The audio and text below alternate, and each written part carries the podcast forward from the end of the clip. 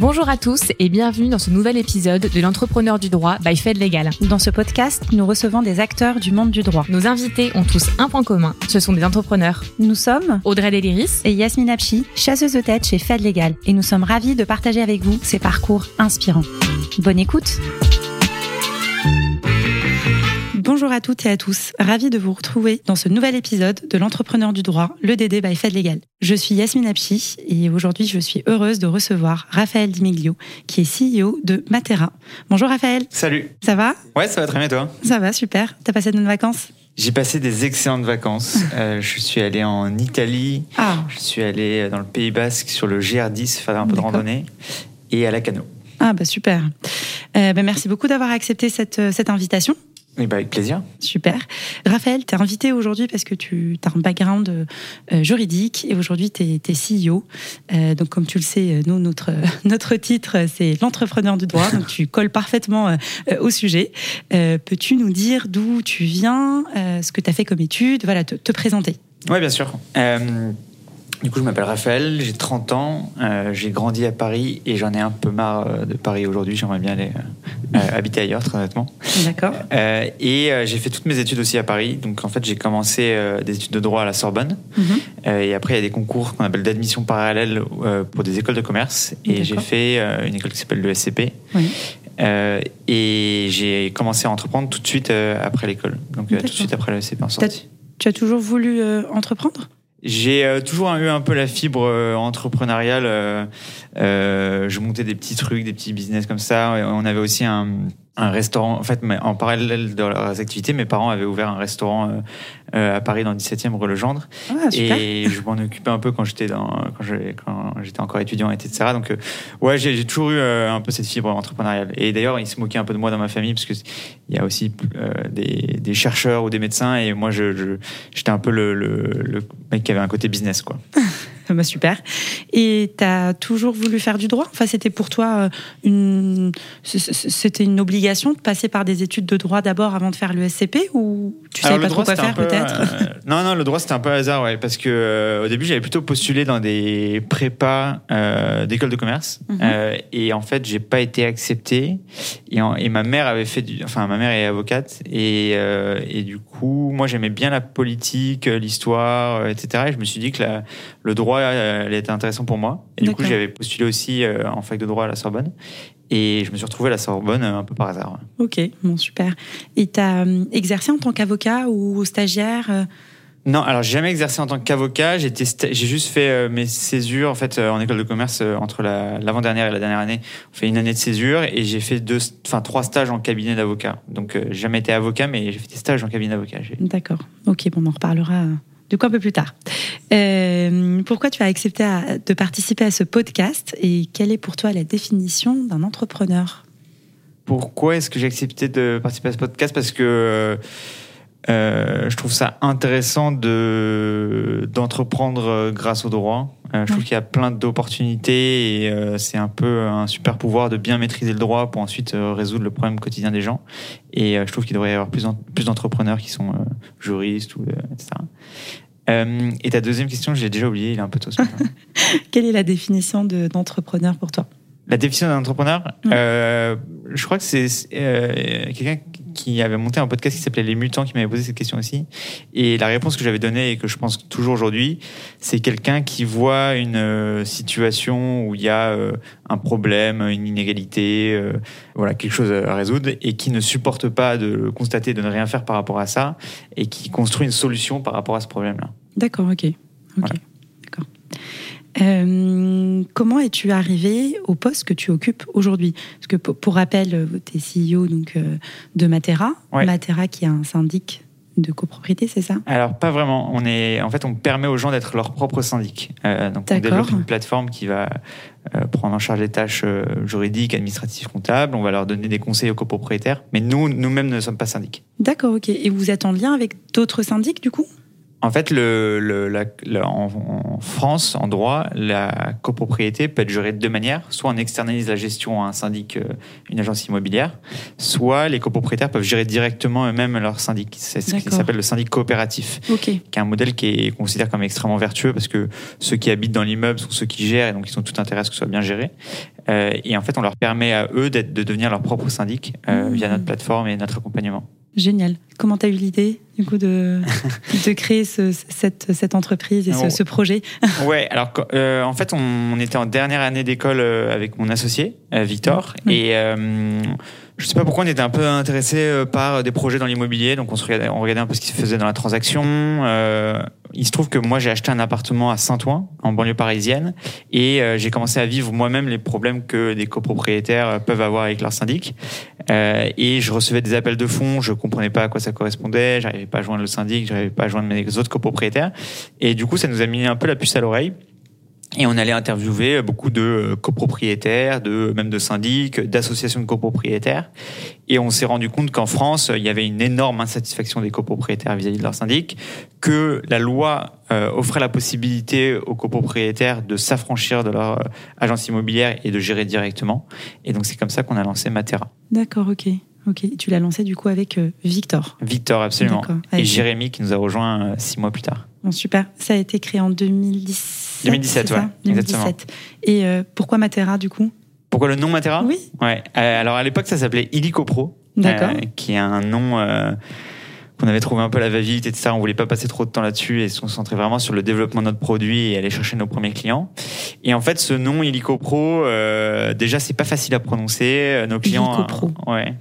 Ouais, mais toi, t'as une bonne élocution, ça va, mais nos clients arrivaient pas à le prononcer. Ils disaient euh, euh, Illicopro, enfin, ils ils arrivaient jamais à prononcer le, le nom. Et en plus de ça, on voulait aller à l'international euh, suite à notre euh, deuxième levée de fonds. D'accord. On savait que plus tard on voulait aller à l'international et euh, c'est un nom très français et donc on a on s'est mis en tête de, de chercher un autre nom que l'Icopro et euh, donc on a travaillé un peu avec une agence etc. On voulait un nom euh, un peu latin en fait. euh, le, le, la problème de, le, le sujet de la copropriété c'est un sujet très euh, européen mais pas euh, anglo-saxon parce qu'en fait les anglo-saxons ils ont un- une relation à, à l'habitat qui est différente où en fait ils sont plus locataires de leur euh, de leur appartement que Oui. propriétaires Mm. et donc c'est un problème qui est, qui est très présent en, en France, en Espagne, en Italie, aussi en Allemagne. Et donc euh, voilà, on voulait un nom un peu latin. Il se trouve que Victor et moi, on est allés à des moments différents dans une ville en Italie qui s'appelle Matera, Oui. euh, qui est une ville absolument euh, magnifique. J'invite tout le monde à y aller parce que c'est vraiment extraordinaire. C'est pas loin des Pouilles, non? Ouais, exactement. C'est juste au-dessus des Pouilles. Ça s'appelle la Basilicate. Ah, ok. Euh, et c'est une ville en fait assez intéressante parce que c'est une ville troglodyte où les maisons sont taillées dans la pierre, dans, Ok. la, dans la- dans la- dans la roche quoi, et euh, qui était un peu tombée en désuétude et qui, euh, euh, je crois en 2020 etc, est redevenue euh, capitale euh, européenne de la culture. Et euh, en fait, ce qui est intéressant dans cette ville, c'est que le toit des uns sert de rue aux autres, un peu comme dans une copropriété quoi. Ah oui. et, euh, et on trouvait ça, on trouvait que c'était un joli nom, on trouvait que c'était un joli symbole avec la ville. D'accord. Et donc, on s'est empressé de, de choisir ce nom. Ah bah super. Très, Ouais. belle, très belle idée. Bon, c'est gentil. Aujourd'hui, donc Matera, donc avant c'était Illico Pro. Ouais. Euh, Matera depuis, 2019. je crois. depuis 2019. Euh, donc on est en 2022. Ouais. Ça représente combien de salariés, chiffre d'affaires, euh, c'est valorisé à combien? Ouais, Puisse avoir une, une petite idée du coup de. ouais. De l'entreprise. Euh, écoute, on est 200 salariés, donc Mhm. on a des bureaux en France et en Allemagne. Euh. On a 6000, euh, je crois, 500 copropriétés clientes. Donc ça fait un peu plus de 100 000 copropriétaires. Euh, on communique pas trop sur le chiffre d'affaires aujourd'hui, mais on Oui. va communiquer quand on aura préparé pas mal de pédagogie autour, parce qu'il faut toujours expliquer un petit peu euh, comment on fonctionne, euh, etc. Bien sûr. Et aujourd'hui, on fait, euh, on travaille uniquement sur la copropriété, donc euh, euh, la relation entre les copropriétaires, le budget de la copropriété, les assemblées générales, etc. Mais demain, on veut aussi créer tout un écosystème de services pour les, les, habitants dans les immeubles, et donc ça concernera aussi éventuellement la, ge- la gestion locative, tout ce qu'on peut faire pour améliorer le quotidien des gens qui habitent dans les immeubles. Quelles ont été tes plus grandes difficultés pour arriver à ton poste? Alors, mes plus grandes difficultés. En fait, euh, du coup, on a commencé à entreprendre tout de suite à la sortie de l'école. Euh, donc, on est deux cofondateurs et après, il y a Jérémy qui nous a rejoint en troisième cofondateur. Et euh, au début, on savait pas trop qui allait être CEO euh, de la boîte et qui euh, Victor il s'occupe maintenant beaucoup du produit, donc il est ce qu'on appelle Chief Product Officer, CPO. Et en fait, ça s'est fait un peu naturellement. On a dit bah voilà, on va voir, on va essayer de lancer la boîte pendant six mois et on va voir comment ça se fait un peu naturellement. Et il se trouve que moi, je m'occupais plutôt de la euh, aller chercher des clients, communiquer, aller chercher des investisseurs, etc. Et donc c'était plus un rôle qui correspondait au rôle de, de CEO. Et donc je suis arrivé à ce poste-là euh, un peu naturellement avec mon cofondateur Victor, qui est celui qui en fait m'a poussé aussi à entreprendre parce que euh, c'est lui qui m'a dit c'est maintenant ou jamais pour entreprendre, donc euh, arrête tes délires un peu d'avocat ou de, de fonds d'investissement, ça ça n'a pas de grand intérêt. Et donc euh, voilà, donc ça se fait un peu naturellement. Euh, grâce à lui notamment. Et voilà. D'accord, ok. Et, et, du coup, en termes de, de difficultés, est-ce que tu as, as, vécu des moments qui étaient, bah, j'imagine, hein, parce que c'est un peu la, la découverte de, de, ce nouveau métier, ouais. le lancement d'une entreprise. Ouais. C'était quoi les, les, plus grosses difficultés que tu as, as, pu vivre? Les plus grosses difficultés, je trouve, c'est que euh, moi, là où j'ai eu le, plus de mal, et j'ai encore, enfin, j'ai encore un petit peu de mal aujourd'hui, mais c'est euh, c'est je dirais, euh, progresser dans le management. En fait, l'idée, c'est que euh, quand, une, quand on lance son entreprise, que tout fonctionne bien, etc., mmh. euh, que, que, que l'entreprise fonctionne bien, on a un peu tendance à considérer que tout fonctionne bien et qu'on ouais. fait tout bien. Ce qui est euh, bien entendu complètement faux. J'avais du mal à, à, remettre en cause certaines choses que je faisais parce que l'entreprise fonctionnait bien. Et donc, euh, euh, faut toujours être conscient que c'est pas parce que la boîte marche bien qu'on fait tout bien, oui. euh, que le management, c'est, enfin, c'est un c'est pas un métier mais c'est euh, des, des, qualités qui peuvent être aussi apprises. Moi je croyais pas du tout aux formations management mais en fait euh, ça peut être très instructif et et, euh, et on peut apprendre beaucoup. Et donc euh, ça a été ça moi qui a, été une des difficultés c'était de d'apprendre à bien manager et, et etc. Donc je suis pas du tout un, un excellent manager même aujourd'hui mais mais euh, j'essaie de progresser en tout cas. C'est bien Comment définis-tu ton rôle et tes missions dans ton poste actuel? Qu'est-ce que tu fais du coup concrètement en tant que CEO Ouais, alors mon rôle euh, et mes missions, en fait, euh, c'est important de donner un cap, euh, une vision long terme pour la boîte. Mhm. Il se trouve que nous, on est très intéressés par euh, permettre aux gens de bien vivre dans, leur, euh, dans leurs appartements, dans leurs immeubles. Oui. Euh, et c'est ça notre vision long terme, c'est d'utiliser la technologie pour leur, leur, offrir ce cadre-là un peu partout en Europe. Et donc ça, c'est important de bien rappeler cette vision constamment et que tout le monde soit aligné avec cette vision dans la boîte. après, il y a des choses qui sont un peu plus, comment dire, un peu plus pas concrète, mais bon, bref. Euh, c'est euh, établir la stratégie pour les, euh, pour les 6 à 18 prochains mois. où est-ce qu'on va investir dans des nouveaux produits Combien de personnes on va recruter Quelle va être la stratégie pour la prochaine levée de fonds Enfin, il y a les relations avec les investisseurs. Il y a le recrutement de profils seniors. et il y a aussi incarner la boîte, être être l'image de la boîte, parler avec des journalistes, venir faire des podcasts, etc. Ok. C'est quoi les prochains du coup projets de, de il y a un projet sur lequel on bosse euh, pas mal en ce moment et depuis euh, déjà 3-4 mois et qu'on va lancer dans 3-4 mois, qui est euh, le projet sur la gestion locative. En fait, on a plus de 100 000 copropriétaires clients. Mhm. Mm -hmm. 40% d'entre eux sont des copropriétaires qui louent leur appartement. et en fait soit ils le font par eux-mêmes et c'est un peu compliqué, ça leur prend du temps, euh, etc. Soit ils passent par une agence de gestion locative et parfois ça leur coûte un peu d'argent et ils s'y retrouvent pas forcément et ils n'ont pas beaucoup de visibilité sur qu'est-ce qui se passe dans leur appartement. Et nous, on veut leur offrir un peu ce qu'on a fait sur le syndic, mais côté gestion locative, euh, leur offrir une plateforme pour euh, qu'ils puissent gérer euh, toute la relation avec le locataire, que tout soit le plus automatisé possible sur euh, la réception des loyers, sur leur déclaration fiscale, etc. Et, et c'est le prochain gros projet chez Matera. D'accord, ok. Il y a déjà des, des, des startups qui proposent ça? Il y a déjà des startups. Après, nous, on a une spécificité un petit peu, c'est que on est très bon à, à construire des produits qui euh, rendent le quotidien des gens facile.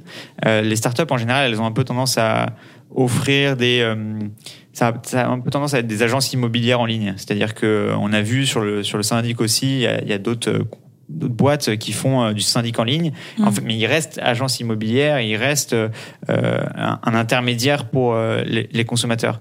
Euh, et c'est pareil sur la gestion locative, il y a pas mal d'agences immobilières en ligne. Euh, nous, vraiment, on cherche pas à, à, si vous voulez, euh, devenir une agence immobilière, on cherche à construire des produits qui facilitent le quotidien des gens. Et c'est un peu ce qui nous différencie des acteurs, des autres acteurs qui émergent, quoi. D'accord, ok. Ok. Si tu te fais faire les, les choses différemment, que ferais-tu du coup autrement? Franchement, il n'y a pas grand chose que je ferais différemment. Super. Toujours faire euh, très attention aux gens euh, qui sont dans la boîte euh, et à nos clients, mais il n'y a pas grand chose que je ferais différemment. Il y a des erreurs, mais c'est des erreurs pour lesquelles on a plutôt appris et c'est important de le- les faire parce que sinon on n'apprend rien, quoi. Mais il n'y a pas grand chose que je ferais différemment, franchement. Ok, c'est top. Et qu'est-ce que tu fais au quotidien pour continuer à progresser? Parce qu'aujourd'hui, bon, tu es arrivé quand même, on va dire, au summum. Hein, tu es quand CEO d'une- start-up. Euh, c'est très beau. Euh, mais qu'est-ce que tu fais du coup au quotidien pour continuer à progresser? Donc, mis à part les, les questions de management qu'on a, qu'on a abordées tout à l'heure, Ouais. est-ce qu'il y a d'autres choses euh, que tu fais euh, au quotidien pour te tenir informé Ouais. de tout ce qui se passe de- J'imagine qu'à ton niveau d'expérience et d'expertise, il faut être au courant de tout ce qui se passe sur le marché. Ouais. Euh, non, mais déjà, euh, je crois pas du tout être au summum de, de quoi que ce soit. hein. Franchement, mais par la rapport au boîte, euh, titre. oui, non, bien sûr. Mais parfois, on accorde un peu trop d'importance au titre et, euh, et je trouve que la boîte peut euh, encore faire des choses euh, géniales pour pour plein de gens en Europe et vraiment on fait gagner du pouvoir d'achat aux gens, on, accélère la transition énergétique dans les bâtiments. Donc je trouve qu'on a encore un milliard de choses à faire avec la boîte, donc on n'est pas du tout au sommet. Moi, je suis, je ne considère pas l'être, mais euh, et qu'est-ce que je fais pour m'améliorer au quotidien? Je trouve qu'il y a un, en fait j'ai une manière de fonctionner qui euh, consiste à me un peu m'exposer publiquement et à m'engager publiquement pour ensuite être obligé de faire les choses. Euh, si je suis pas euh, si je si j'ai pas pris d'engagement un peu comme ça public euh, pour faire les choses, les choses ont tendance un petit peu à traîner. Par exemple, on a dit qu'on appliquerait une politique de transparence salariale dans la boîte. Euh, et du coup, je me suis engagé à le mettre en place avant la fin de l'année. Donc, j'ai pas le choix. De toute façon, il va falloir que je, je le fasse à un moment. Mm. Mais c'est ma manière de de de- d'avancer aussi et de faire en sorte que les choses avancent dans la boîte. Quoi. Oui, d'accord, ok. Donc tu te mets un petit peu en difficulté pour pouvoir finalement. euh, Pour être contraint de le faire. oui, quoi. pas être contraint de voilà, le je- faire. Ouais, oui. Parce que tu, tu respectes tes, engagements. Ouais, ça, si tu t'engages à faire ouais. quelque chose, donc tu, tu le respectes et du coup tu t'engages Exactement. pour euh, pouvoir le faire. Exactement. Et, je- les, et les autres sont témoins de, enfin, sont les garants de, de que ça se passe bien, quoi. Ouais, d'accord, ok. ok. Bon, c'est c'est chouette. Mm. Qu'est-ce qui te motive le plus dans ta vie d'entrepreneur? Qu'est-ce qui me motive le plus Euh, C'est euh, en fait, c'est de pouvoir mettre en, en action des valeurs que je crois euh, justes et qui peuvent faire avancer la société. En Mhm. fait, euh, la manière dont on, la, la culture qu'on crée dans la boîte, euh, la manière dont on gère la boîte et, la, et ce qu'on fait, en fait, et notre mission, euh, sont très en accord avec ce qu'on pense être euh, bien pour la société. Mhm. Et donc, euh, c'est vrai dans, je sais pas, mettons la politique salariale et actionnariale de la boîte. Par exemple, il y a 12% de la boîte qui est détenue par les salariés. Ça, c'est très important pour nous. Le, la mission même de la boîte de permettre aux gens de gérer par eux-mêmes leur copropriété parce qu'ils font des économies, parce que euh, on considère qu'ils gèrent mieux, parce qu'ils résolvent leurs problèmes plus rapidement, bah, c'est vachement en accord avec ce qu'on pense. Euh, là, il y a un enjeu qu'on trouve génial, c'est euh, la question de la transition énergétique et le bâtiment, euh, Oui. avec le transport et l'alimentation, représente une, une part importante de l'émission des gaz à effet de serre. Donc, c'est encore un enjeu qui est hyper intéressant. Et donc, euh, voilà, ce que j'aime bien, c'est de pouvoir euh, à mettre en mettre en action des, des convictions personnelles et euh, d'avoir un, un impact concret, quoi. C'est quoi les typologies de profils du coup que tu as dans, dans la société?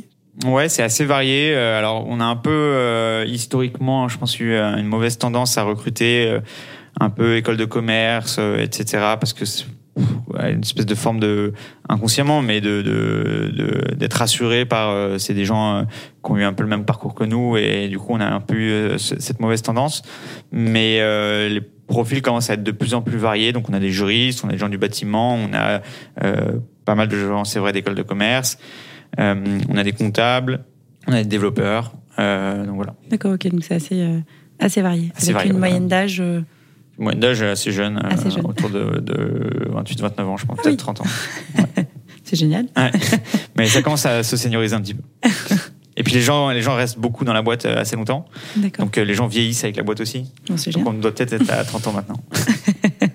Ok. Y a-t-il une personne en particulier que tu aimerais remercier aujourd'hui, qui t'a accompagné ou aidé euh, à arriver là où, où tu es aujourd'hui? Bon, ceux qui nous, ceux qui nous ont permis d'être là aujourd'hui, c'est les, je dirais que c'est les premiers clients euh, qui nous ont fait confiance au début. Ouais. Euh, euh, on avait un, une des premières copropriétés, c'était une copropriété qui était à Agnières, euh, 11 rue Daniel, avec quelqu'un qui s'appelait Gilles Bernot. D'accord. Euh, il y avait des- Sylvie Ballion, euh, Geoffrey Turbiac. C'était notre première grande copropriété à Bussy-Saint-Georges, euh, 1 rue des Halles. C'était 250 appartements. Donc on a. C'était incroyable qu'on ait, qu'on ait signé cette copropriété. Donc voilà, les premières personnes qui me viennent en tête, c'est euh, c'est ces personnes-là. Après, il y a nos investisseurs qui ont été toujours très euh, supportifs, euh, très, je sais même pas si c'est un terme supportif, mais euh, qui nous ont beaucoup aidés et qui ont toujours été très, très derrière nous et nous ont beaucoup fait confiance. Mhm. Donc il y a José de, de Sam et Pata, il y a Martin d'Index. Euh, voilà. Il y a ma mère aussi au début qui nous a permis de. Qui, qui croyait pas du tout au projet. Alors quand je lui avais expliqué ce qu'on voulait faire, elle disait que ça marchera jamais, etc.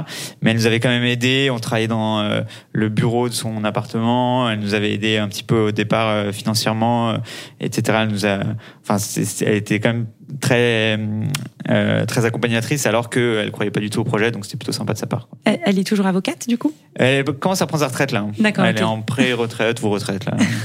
c'est fini. ouais. Ok, bon, bah super. C'est Mm. c'est important d'avoir des, des gens qui, euh, qui soutiennent. Ouais. Et puis moralement aussi, ouais. Oui, moralement, important, c'est important, parce que Ouais, sinon, on peut vite euh, lâcher. Ouais. Finalement. ouais, au début c'est très euh, montagne russe, donc on est très excité, très très euh, genre ça va jamais marcher, et donc ça c'est pas facile, euh, faut être assez résilient. Et j'imagine que le démarchage des, des premiers clients a été un peu. Enfin, c'était dur. Ouais, c'était dur et après euh, c'était marrant aussi. hein. Franchement, c'était on apprenait plein de trucs, on allait chez les gens. Après nous on est très B2C, donc c'est Oui. très euh, on rencontrait des gens. Enfin c'était aussi euh, une époque très marrante quoi. Et et euh, parfois on est un peu nostalgique de cette époque où on était 5-10 dans la boîte, tout, allait très vite, il y avait tout à construire euh, et c'était c'était vraiment une période hyper excitante, hein, franchement. D'accord. Ouais. Ok, ok. Quel est le film ou le livre ou l'œuvre qui t'a le plus, euh, plus marqué et qui a notamment pu te faire évoluer, euh, que ce soit professionnellement euh, ou personnellement? Alors, j'ai pas vu beaucoup de films ou de. J'ai pas lu beaucoup de bouquins qui m'ont fait évoluer professionnellement. Enfin, il y a un bouquin qui est très pratique quand on est entrepreneur, qui s'appelle- un bouquin qui s'appelle Who, euh, Oui, qui, euh, qui est sur le recrutement d'accord. et qui euh, propose une méthodologie sur le recrutement qui est, je pense, euh, hyper pertinente et qui est assez universelle. Et donc ça, c'est un, je pense, que c'est un livre à lire quand on monte une boîte et qu'on veut recruter des gens. D'accord. Mais après, à titre personnel, moi, il y a un, un bouquin qui m'a que, que je, enfin ouais, qui me vient tout de suite à l'esprit quand on me pose cette question. C'est le- un, un bouquin qui s'appelle, euh, enfin, qui a été écrit par euh, Raymond Aron et c'est les Mémoires de Raymond Aron. Ouais. Et euh, c'est c'est le bouquin qui moi m'a m'a le plus euh, euh, fait évoluer, je pense, intellectuellement et personnellement. Quoi. Pourquoi en, quoi il t'a, fait évoluer En fait, euh, je trouve qu'il a un parcours euh, extraordinaire et puis c'est quand même quelqu'un qui, euh, pendant le XXe siècle, à une époque, typiquement après la Seconde Guerre mondiale, où beaucoup d'intellectuels étaient très séduits par le communisme, l'URSS, etc. Lui était à contre-courant de ça, alors que c'était quasi unanime intellectuellement. Et il avait, je sais pas, une espèce de forme de courage intellectuel et politique à ne pas hésiter à être euh, avoir euh, raison contre tout le monde euh, et de, de voilà de- de- d'être un paria mais de, de- de- d'être fidèle à ses convictions et de ce qu'il considérait être juste et et, et de ce qu'il voyait sur le sur- concrètement. Et ça je trouve que c'est assez exceptionnel quoi et moi ça m'a beaucoup inspiré. Si tu n'étais pas devenu entrepreneur, quel autre projet t'aurait plu? Moi je serais bien devenu footballeur mais franchement je pense que je sais j'avais peut-être pas le niveau et peut-être pas le la, la rigueur. Je sais pas s'il faut être rigoureux pour devenir footballeur mais bon bref j'aurais bien de- je serais bien devenu footballeur mais T'en as déjà fait du coup? T'as fait du, du foot pendant longtemps? Ouais mais de manière très très amateur hein. je, pas de, rien de très professionnel voilà je serais bien devenu footballeur peut-être que je deviendrai un jour j'espère c'est pas c'est pas terminé comme rêve Euh, et sinon là je suis pas mal dans euh, ouvrir une maison d'hôtes euh, avoir mon petit potager Génial. servir moi, ma confiture au petit déjeuner. Enfin, je- ça, ça me ferait bien kiffer. ouais. Où? Ou euh, alors là, il y a des problématiques de, de, de chaleur et de sécheresse. Donc euh, au début, j'aimais bien l'idée de la Provence, euh, le Luberon, ou les Alpilles ou les trucs comme ça. Donc maintenant, je vise un peu au-dessus. euh, c'est un peu plus compliqué, effectivement. Ouais, donc j'essaie d'aller un peu plus au nord, mais bon, on verra. Puis là, je suis, je suis allé marcher dans la Creuse aussi, c'était assez magnifique. D'accord. Et il y avait beaucoup d'eau, donc ça me plaisait pas mal aussi. Ok. Bon, On super. verra. Donc, deux projets euh, que tu vas pas encore abandonner. Non, non, non, peut-être que je deviendrai footballeur et surtout peut-être que je deviendrai, euh, euh, j'aurai ma maison d'hôte un jour. Bah, pourquoi pas Inch'Allah. Tu me disais tout à l'heure que euh, Matera était, que vous étiez aussi présent euh, en Allemagne. Ouais. C'est ça? C'est- depuis, euh, depuis longtemps ou? Non, c'est assez récent, ça a moins d'un an et franchement, ça décolle bien. D'accord. Et l'idée, c'est de se développer, j'imagine, un peu partout en Europe. Ouais, l'avantage c'est qu'en Espagne, en Italie, au Portugal, en Belgique, ils ont exactement les mêmes problèmes que nous, la même euh, beaucoup de similarités juridiques, euh, des structures de marché qui sont quasi identiques et euh, donc c'est clairement de se développer dans tous ces pays-là aussi. Ouais. D'accord. Bah, je vais parler du coup de Matera, mon syndic de copro. Ah parfait. Nous, on n'est pas du tout satisfait, mais en tout cas, je ne suis pas Ah, du tout en satisfaite. parler à son conseil syndical. C'est- C'est très très très très compliqué. Euh, voilà, c'est les appels de fonds euh, tous les deux mois. C'est euh, plein plein de choses euh, où je ne sais absolument pas où ça va. Ah, voilà.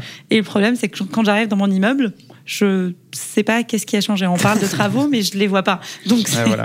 assez euh, assez compliqué. C'est assez représentatif de beaucoup de copropriétaires. Oui, je vais je vais en parler. Quel conseil donnerais-tu à un jeune juriste ou avocat ou quelqu'un qui a fait du droit comme toi, hein, Ouais. qui, qui se pose des questions, on va dire sur sur la suite Ouais. euh, de, de sa carrière et qui, euh, euh, qui rêve d'occuper un, un poste de, d'entrepreneur, qui, qui veut évoluer, qui veut entreprendre quelque chose, Ouais. mais parfois on ne sait pas trop par où commencer, comment, etc. Donc c'est vrai les conseils que tu pourrais toi apporter. Ouais.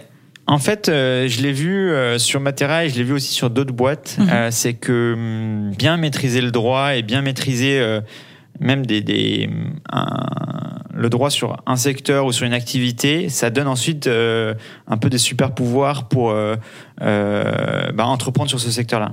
Ça a été vrai avec nous sur le syndic de copropriété. On s'est plongé dans la loi de 65, qui est un peu la loi fondatrice sur la copropriété, pour voir qu'en fait il y avait un truc qui s'appelle le syndic coopératif et que c'était vachement bien et que on pouvait s'appuyer sur ce modèle-là pour développer notre activité. Je sais que euh, le fondat- un des fondateurs de Alan, qui s'appelle Jean-Charles Samuelian, euh, sur la mutuelle euh, salariée, euh, disait exactement la même chose sur la mutuelle et disait que bah, lui, il avait passé beaucoup de temps à essayer de comprendre comment ça fonctionnait et de, de regarder dans les textes de, de loi comment ça fonctionnait.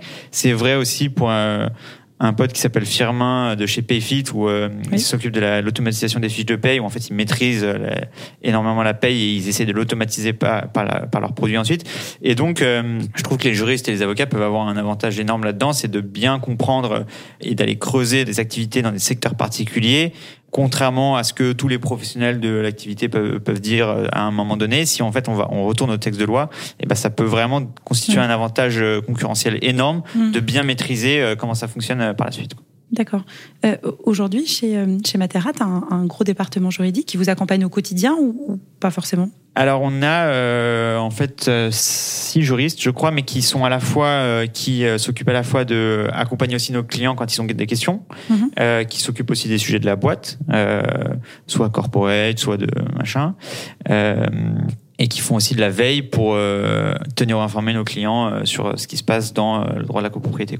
D'accord, ok. Ok. Et tu fais appel à des cabinets d'avocats euh, Ouais. en parallèle Ouais, tout à fait. ouais. Ouais, sur des, des Sur des questions, euh, dossiers de contentieux, ouais, Notamment. ouais notamment. Ok. Euh, pour toi, quelles sont les, euh, quelles sont les qualités premières pour être un, un bon CEO ou pour être juste un CEO hein? Je pense qu'il faut être assez résilient dans le sens où, euh, comme je disais tout à l'heure, c'est souvent les montagnes russes et euh, il faut garder une certaine distance, un certain calme, euh, euh, une certaine sérénité, quoi. Ouais. Euh, donc ça, c'est ça, c'est assez important et je vois euh, souvent même dans la boîte où euh, euh, que ça part un peu dans tous les sens et il faut Mhm. prendre un petit peu de, de distance et incarner un peu ce- cette stabilité. Un peu de recul Enfin, c'est le cas aujourd'hui. Je sais pas si j'aurais dit la même chose il y a, il y a 3-4 ans au moment de lancer la boîte où il faut beaucoup d'énergie. voilà. Et puis après, euh, franchement, accepter de, de tout le temps se remettre en question, de vraiment chercher euh, quelles sont les affinités personnelles euh, euh, dans les missions par la suite. Mm.